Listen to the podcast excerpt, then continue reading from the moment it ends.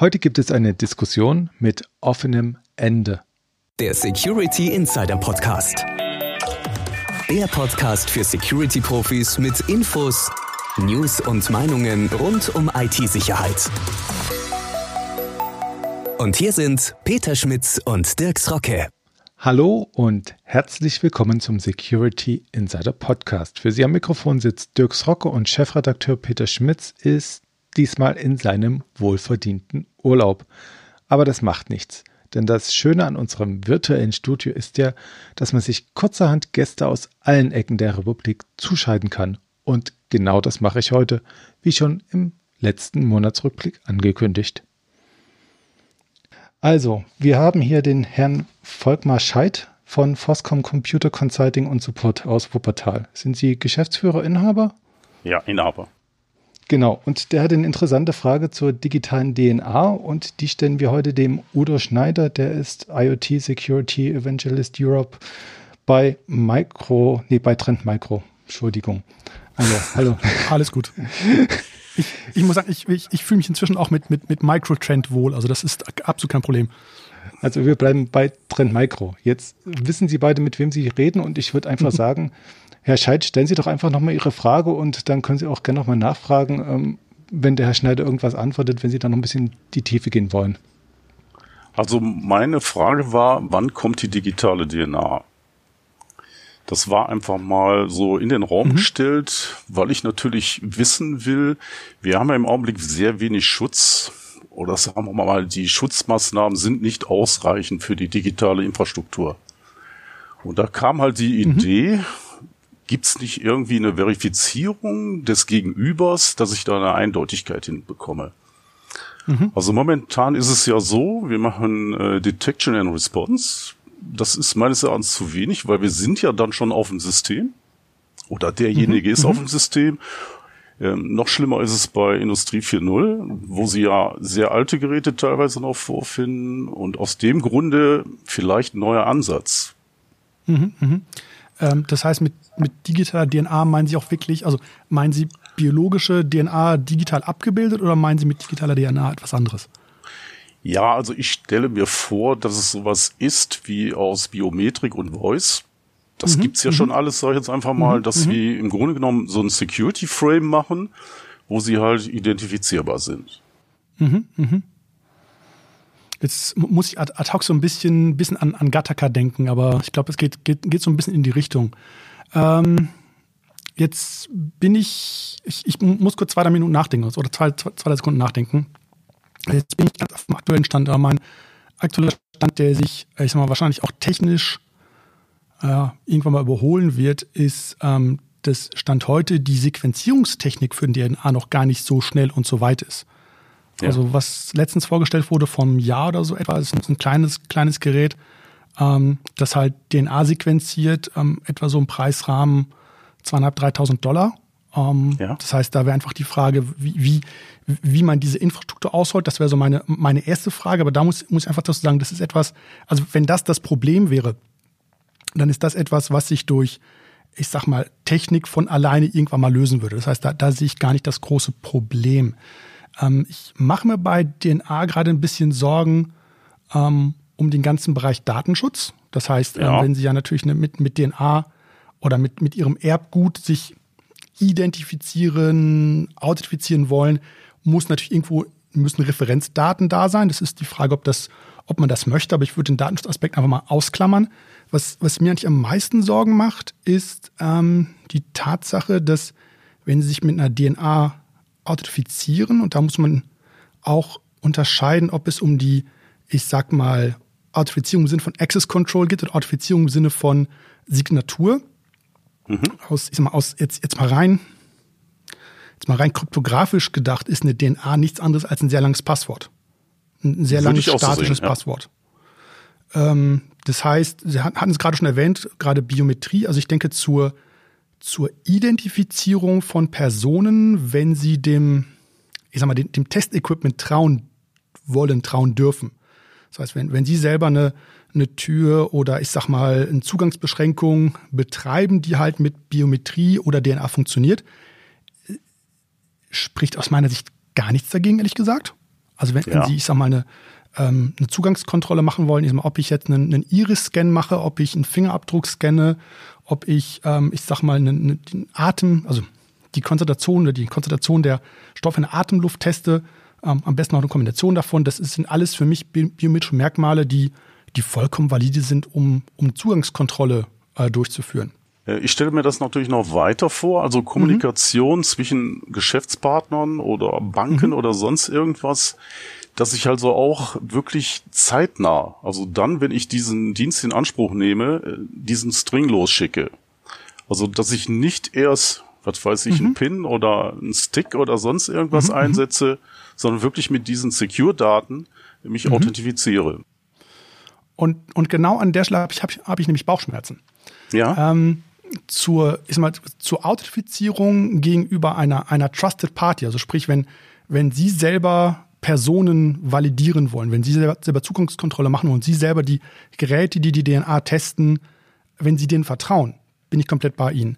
In dem Moment, wenn Sie sagen, Sie wollen Ihre Identität, ich sag mal, einer, einer Institution gegenüber ähm, beweisen oder Sie wollen ähm, wenn wir beispielsweise in den Bereich E-Mail gehen oder digitale Dokumente, Sie wollen Ja. äh, digitale äh, Dokumente signieren, dann kommen wir zurück an den Punkt, dass die DNA eigentlich nur ein statisches Passwort ist.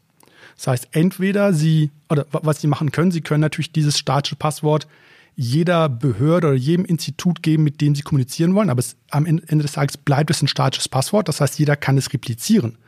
Es ist ja nicht, nicht so wie heute mit, mit, mit digitalen Signaturen, wo sie ja den, den privaten Anteil ihres Schlüssels niemals aus der Hand geben, sondern es, es bleibt am Ende des Tages ein statisches Passwort, das, das kopiert werden kann.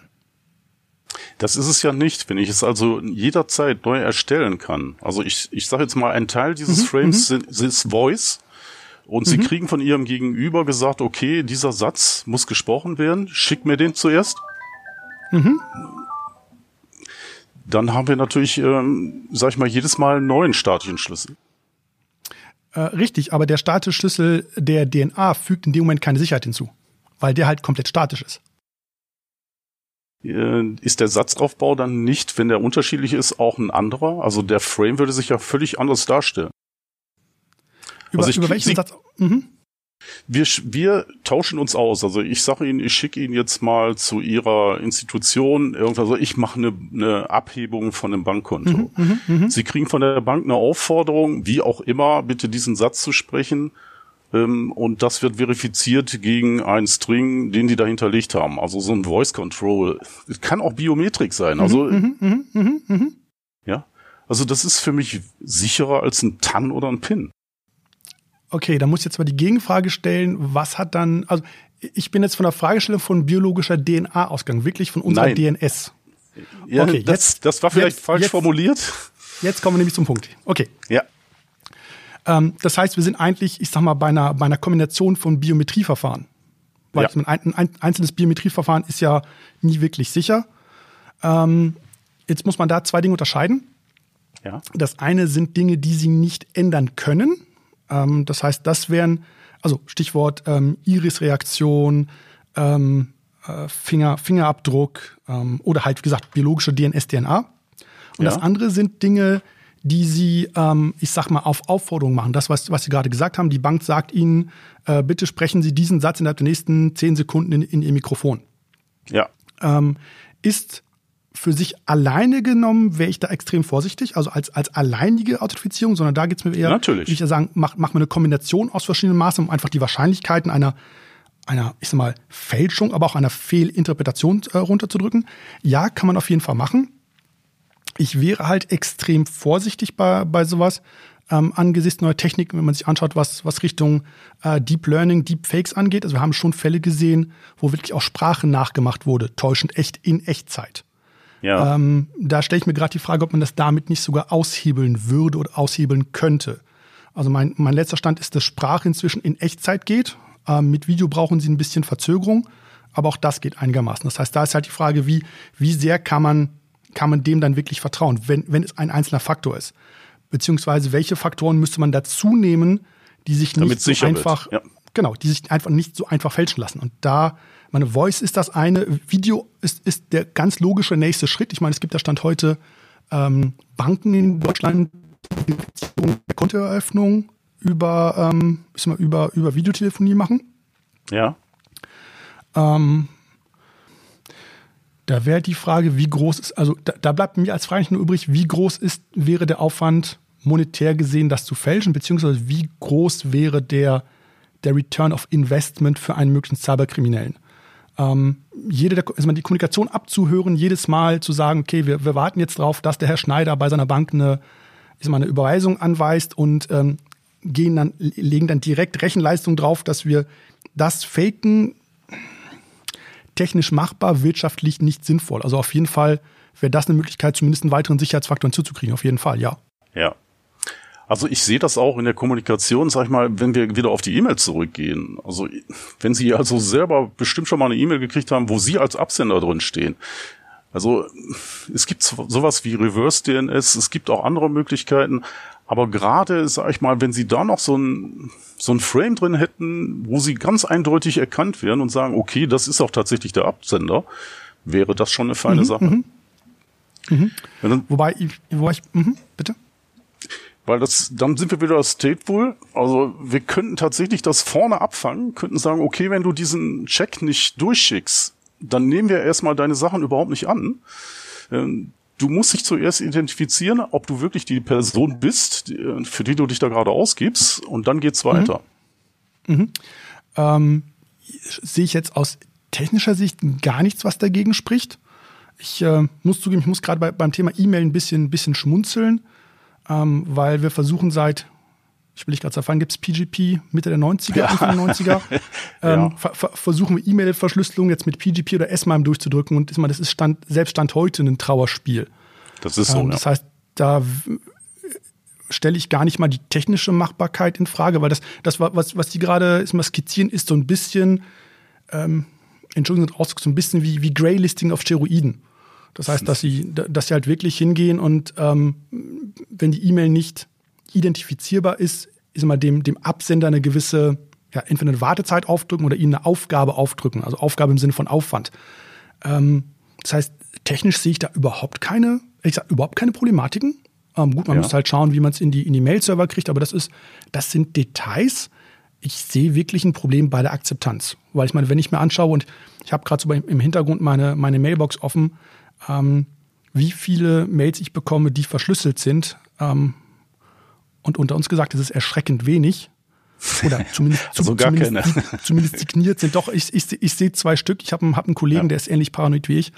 Ja. Ähm, aber ansonsten, also da mache ich mir eher, eher die größeren Sorgen. Es ist gar nicht mal um die, um die technische Machbarkeit, dass das Ganze ähm, implementiert werden kann oder dass man halt, ich, ich sag mal ganz böse, dem, dem Absender eine, ja, eine Aufgabe stellt, die für ihn Ressourcen frisst. Ich sag mal, wenn, wenn ich eine, eine Mail schicken möchte und ich als, als Response bekomme, ähm, damit der Herr Schneider deine Mail annimmt, sprich, bitte sprich jetzt, ähm, was weiß ich, äh, The Quick Brown Frogs jumps over lazy dogs dreimal und dann drehe ich dreimal im Kreis.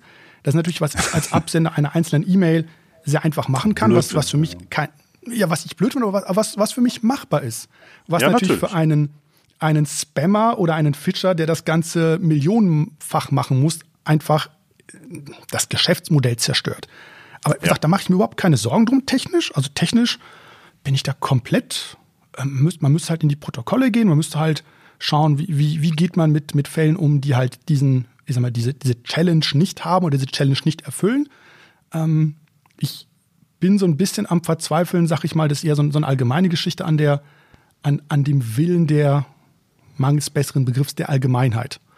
Lass wenn ich halt an der Stelle noch mal kurz einhaken. Mhm. Also wenn ich das richtig nachvollziehe bei Ihnen beiden, gibt es ja da zwei Aspekte. Also der eine Aspekt ist, wie weiß ich nach, dass ich tatsächlich der bin, der ich bin, über verschiedene Faktoren, wie ich das jetzt konkret regle, ob eine Signatur oder eine DNA-Analyse, irgendein biometrisches Merkmal, das ist jetzt gleich. Und das andere wäre ja, diese Information zu übertragen zu dem Empfänger. Und da sehe ich jetzt das Problem einer, so einer Art Klarnamenpflicht extrem. Also, dass jeder weiß, was von dem anderen gekommen ist. Also, sei es jetzt eine E-Mail, sei es ein Programm.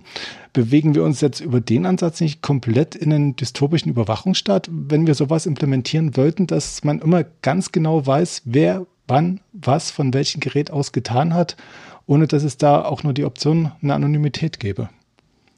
Ja, aber Sie beugen dem ja vor, dass genau diese Cyberkriminalität äh, entsteht. So wissen Sie überhaupt nicht, wer dahinter steckt. Ich kann jede E-Mail-Adresse faken, ich kann jeden Account hacken. Nur wenn ich da gezwungen werde, irgendwas Aufwendiges zu machen, also mich zu identifizieren, überhaupt auf ein Gerät zu kommen, ich glaube, dann haben wir schon vieles erschlagen, was im Augenblick noch machbar ist und auch ähm, ja im großen Stil abgegrast wird. Aber ist der Gewinn, den man dadurch hat, äh, das wert, dass man äh, die Leute so einschränkt bzw. so kontrolliert? Ähm, ich sag mal, jetzt, jetzt, ja. Mhm. Ich, ich gehe jetzt, ich geh jetzt mal in, in, einen Schritt zurück. Ähm, jetzt, äh, das ist wahrscheinlich nicht, nicht sendefähig, das sage ich das jetzt nicht.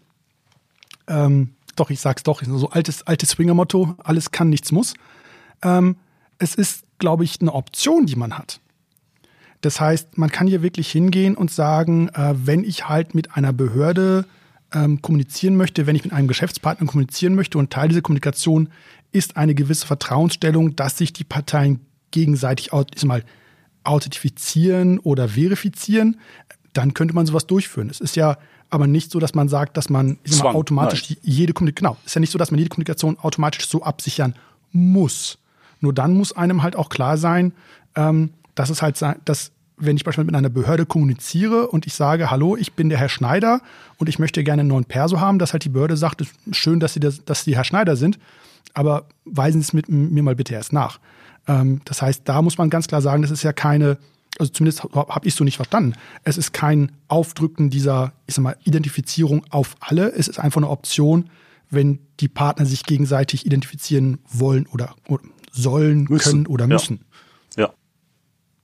Das sehe ich genauso. Und, und, und unter uns gesagt, das ist nichts anderes, wenn ich heutzutage, gehen wir mal einen Schritt zurück, bleiben wir bei aktueller Technologie, wenn ich heutzutage eine E-Mail rausschicke, ähm, ist es meine meine Entscheidung zu sagen, signiere ich diese E-Mail oder nicht. Wenn ich diese E-Mail signiere, dann ist mir klar, da sollte einem klar sein, ähm, dass es sehr schwer ist, abzustreiten, dass man diese E-Mail dann auch geschickt hat. Was aber den Vorteil hat, dass mein Empfänger auch weiß, dass ich es war. Sie können ja ganz normal anonym noch im Netz surfen oder sonstiges machen, aber wenn Sie tatsächlich irgendwelche Sachen machen, die dann auch monetär irgendwie ausgeglichen werden müssen, dann möchten Sie doch auch, dass Sie das sind und nicht ein Dritter. Ich nicke ganz laut. das ist schon mal schön. Ich war jetzt im, im, Nachdenken, mit welchen Technologien man das heute schon erschlagen kann. Also Sie hatten ja beide schon das PGP erwähnt. Ich dachte jetzt noch an die E-Mail und es gibt ja auch schon signierte Programme, wenn man sich irgendwas runterladen kann. Also im Prinzip ist ja alles schon da oder wohin soll das jetzt noch gehen? Also ich, ich mal, das ist ja die Diskussion, die wir hatten mit, mit, der, mit der Technologie. Über die Technologie an sich mache ich mir keine großen Sorgen. Ich meine, heute ist die Technologie darauf ausgerichtet, dass wir mit, mit digitalen Zertifikaten und Public und Private Key arbeiten. Aber streng genommen, wenn wir jetzt beispielsweise beim, beim Thema E-Mail bleiben, ähm, spricht nichts dagegen, ein, Overlay-Protokoll oder halt sogar eine Erweiterung im SMTP zu machen, die halt anstatt, ich sag mal, einer, einer, einer einfachen Graylist oder einer verzögerten ähm, Zustellung einfach einen, ja, einen Fehlercode zurückgibt, was weiß ich, E-Mail wurde angenommen, äh, bitte verifizieren mit keine Ahnung, der, der Schneider soll dreimal, was weiß ich, ähm, heller Goldschatz sprechen. Genau, oder husten. ähm, ich, also um die, um die Technologie das, oder auch die Frameworks, das Ganze auch abzubilden, also jetzt, jetzt von einer, von einer, ähm, von der Kommunikation der, der Mail-Server oder der, der Clients untereinander, das, das ist eine, das ist ein technisches Problem, das, ich bin jetzt mal vielleicht etwas forsch, sich sich mit, mit dem entsprechenden Wollen und dem entsprechenden Aufwand lösen lässt. Und zwar, der Aufwand ist mehr Wollen als Technik. Ich mache mir halt Sorgen um die Akzeptanz. Und das war halt gerade das Beispiel mit dem Verschlüsseln, weil streng genommen könnten wir seit 35 Jahren verschlüsseln. Ähm, ja. Ist also, halt um jetzt wirklich. wieder auf die Ursprungsfrage zurückzukommen, wann kommt die digitale DNA zur eindeutigen Identifizierung, ähm, wenn die Leute das wollen und dafür bereit sind? da würde ich ganz frech sagen, sie ist schon da, wenn auch nicht im, wenn, wenn auch nicht im breiten Umfeld. Ähm, wie gesagt, besagte Deutsche Bank, es gibt eine Deutsche Bank, die, wenn sie ein Konto eröffnen, machen sie komplett online, komplett über eine App und da findet die Verifizierung so gesehen über ein Videotelefonat statt. Das heißt, da, da reden sie halt mit ihrem virtuellen Bankberater, müssen dann natürlich auch in die, in die Kamera jedes Mal ihren Personalausweis ähm, reinhalten, dass er halt wirklich sieht, sie sind der und der ausgestellt von Behörde XYZ und sie, sie, sie sehen halt, oder er sieht sie dann halt entsprechend im Videobild. Das heißt, das ist ja in gewisser Art und Weise schon eine, eine digitale DNA, die sich zumindest für den Feld-, Wald- und Wiesenkriminellen sehr schwer fälschen lässt. Ja. Also die Ansätze sind alle da und die Technik ist mit Sicherheit auch da. Das Problem ist meines Erachtens, das zusammenzuführen, weil gehen wir nochmal zurück auf Maschinensteuerung oder sonstiges. Also wenn ich da sehe, was da so im Augenblick so im Feld ist, äh, da sträuben sich mir die Nackenhaare. Ich bin mal ganz böse, bei mir sind es nicht nur die Nackenhaare. okay. Wobei sich, sich da natürlich die, die Frage stellt, wenn wir und das wäre vielleicht ein dritter allgemeiner Punkt, ähm, jetzt völlig unabhängig von der Technologie, der Ansatz mit der digitalen DNA lässt sich natürlich sehr gut durchführen, wenn die, ich sag mal, Kommunikationspartner oder die Kommunikationsparteien oder zumindest einer der beteiligten Parteien ein, ein Mensch ist. Wenn ich eine, eine Maschine-zu-Maschine-Kommunikation habe oder eine Kommunikation, ich sag mal, von, von Maschine zu Mensch oder Mensch zu Maschine, wird es natürlich deutlich schwerer. Ja, das könnte natürlich so eine Art Datenbank sein, wo sie dann halt, wenn sie diesen Kommunikationspartner kennen, dass sie da dass irgendwas hinterlegen, ich weiß mhm. nicht, zehn gesprochene Sätze oder sonst irgendwas, die auch eine Maschine erkennen würde. Vielleicht sind auch 20 Sätze, also nageln Sie mich nicht auf die Anzahl fest. Aber wäre das jetzt nicht eine Anwendung für eine Blockchain, ohne jetzt äh, in Richtung DNA zu denken? Puh. Also bevor wir das jetzt runterbrechen, dass die Maschinen sich wie ein Mensch verhalten sollen, ist es, da wäre doch tatsächlich mal ein Anwendungsszenario für eine Blockchain zu sehen, zumindest jetzt aus meiner Sicht. Würde ich gerne weitergeben. Also ich bin mir ja, nicht sicher. Ich, ich überlege gerade, was man in der Blockchain speichern müsste oder speichern sollte. Weil ich meine, eine Blockchain, so sehr das auch gehypt wird, ist, ist letzten, letzten, letzten Endes nichts als eine verteilte verifizierbar, historisch nicht änderbare Datenbank, um es mal etwas sehr abstrakt auszudrücken. Ähm, das heißt, was man natürlich machen könnte oder was, was heute auch schon gemacht wird, ist, sind Geräteidentitäten in einer Blockchain zu hinterlegen, wobei das Stand heute halt mit klassischer Technik ist wie normalen digitalen Zertifikaten, Stichwort X509. Mhm. Ähm, man könnte natürlich Verifizierungsparameter hinterlegen, auch das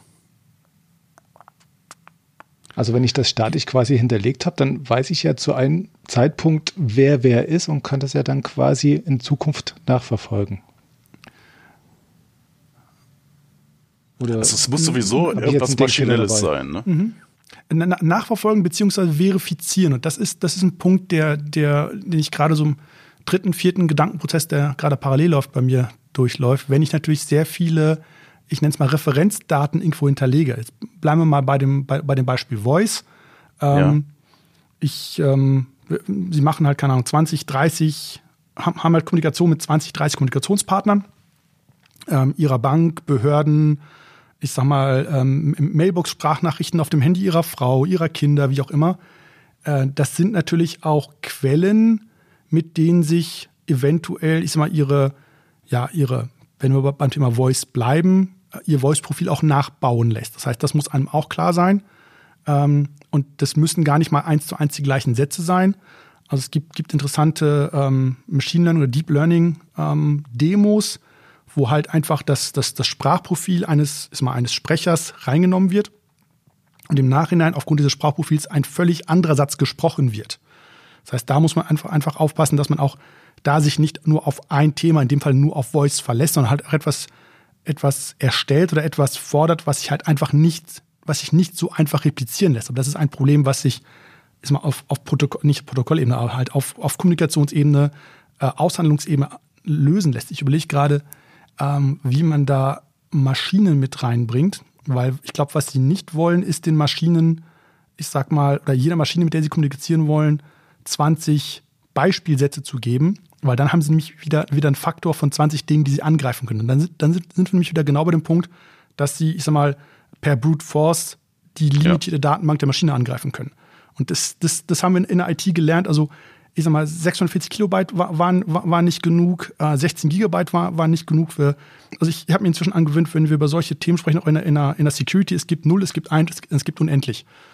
Ähm, und 20 ist für mich nicht unendlich, sondern ist die Kategorie von eins.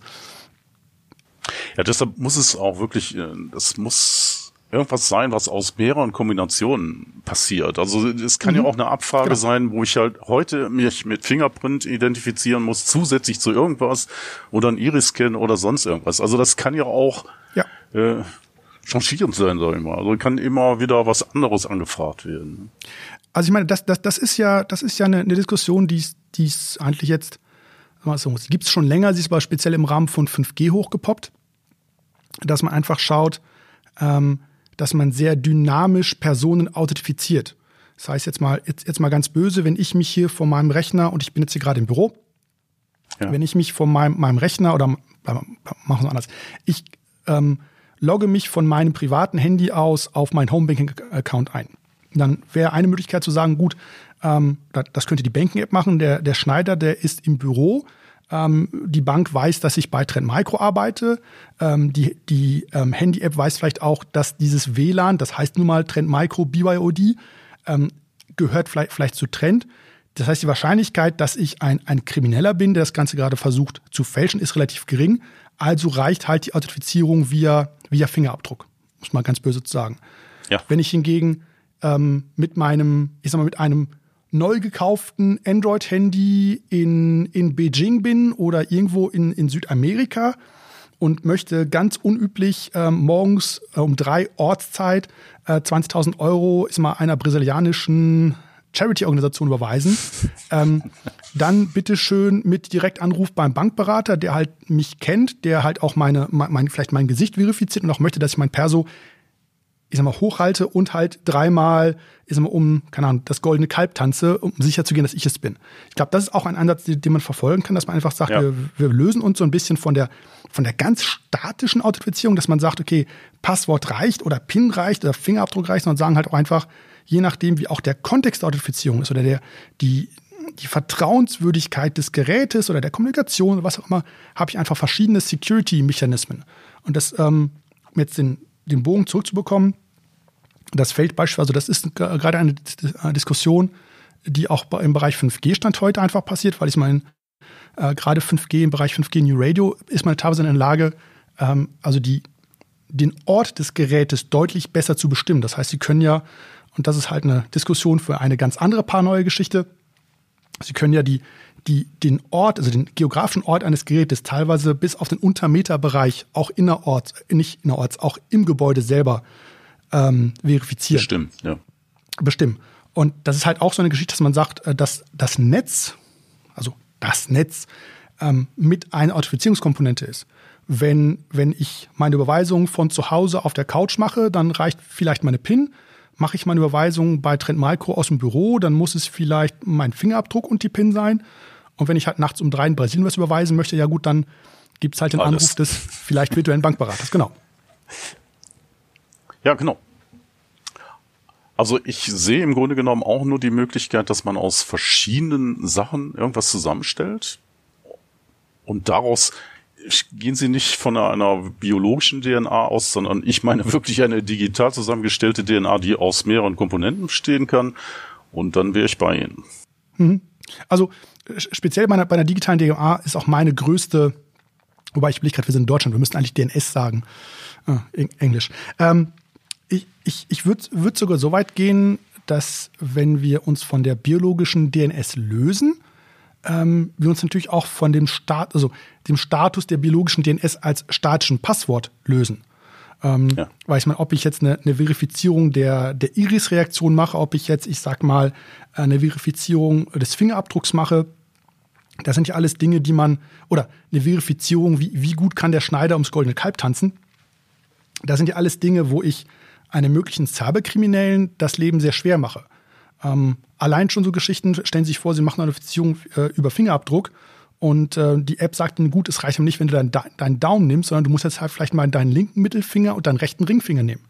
Ähm, das das macht es halt deutlich schwerer für einen potenziellen Cyberkriminellen, der vielleicht nur den Daumenabdruck hat, weil er, weil er gerade den geklaut hat, ähm, ja. das zu überwinden.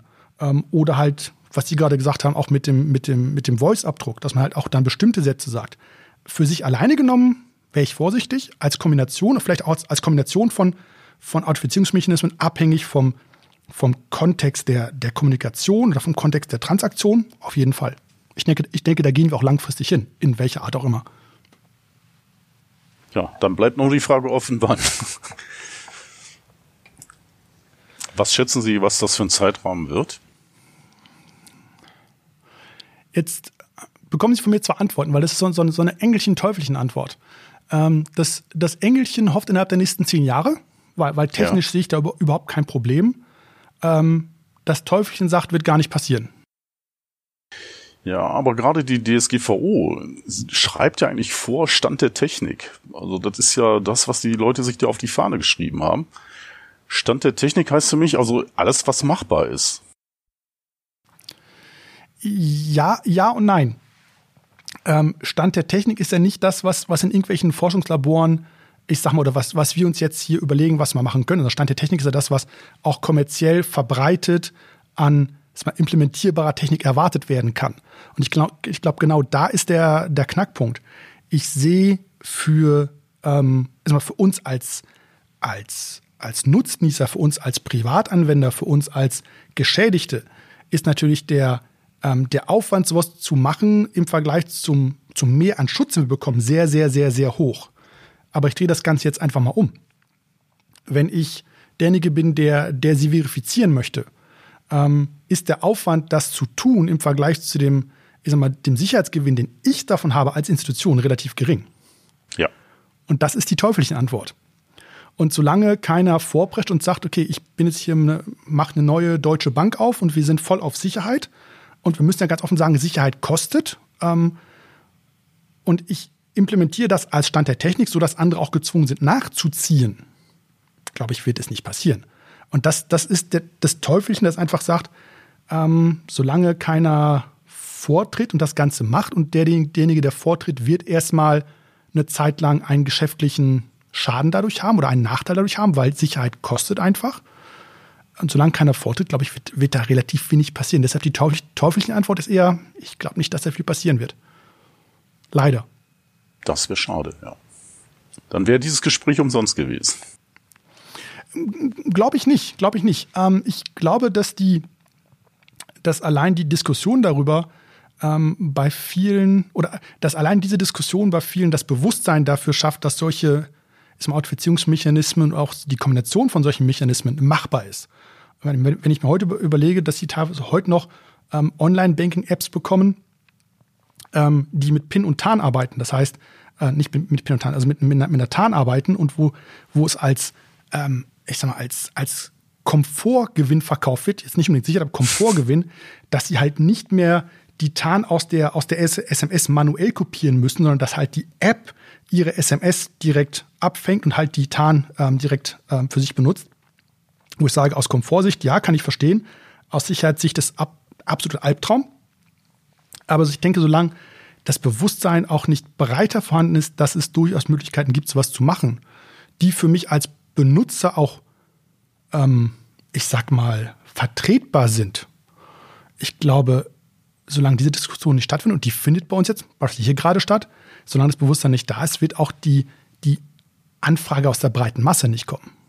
In der Hinsicht würde ich sagen, ist die Diskussion nicht wirklich umsonst. Okay. Ja, und auch Sie als Hörer haben diese Diskussion hoffentlich nicht als unnütz empfunden, sondern konnten einige Aspekte zu Authentifizierungsmechanismen für sich mitnehmen. Damit bedanke ich mich fürs Dranbleiben und verabschiede mich bis zum nächsten Mal. Bleiben Sie sicher. Das war der Security Insider Podcast. Der Podcast für Security-Profis mit Infos, News und Meinungen rund um IT-Sicherheit.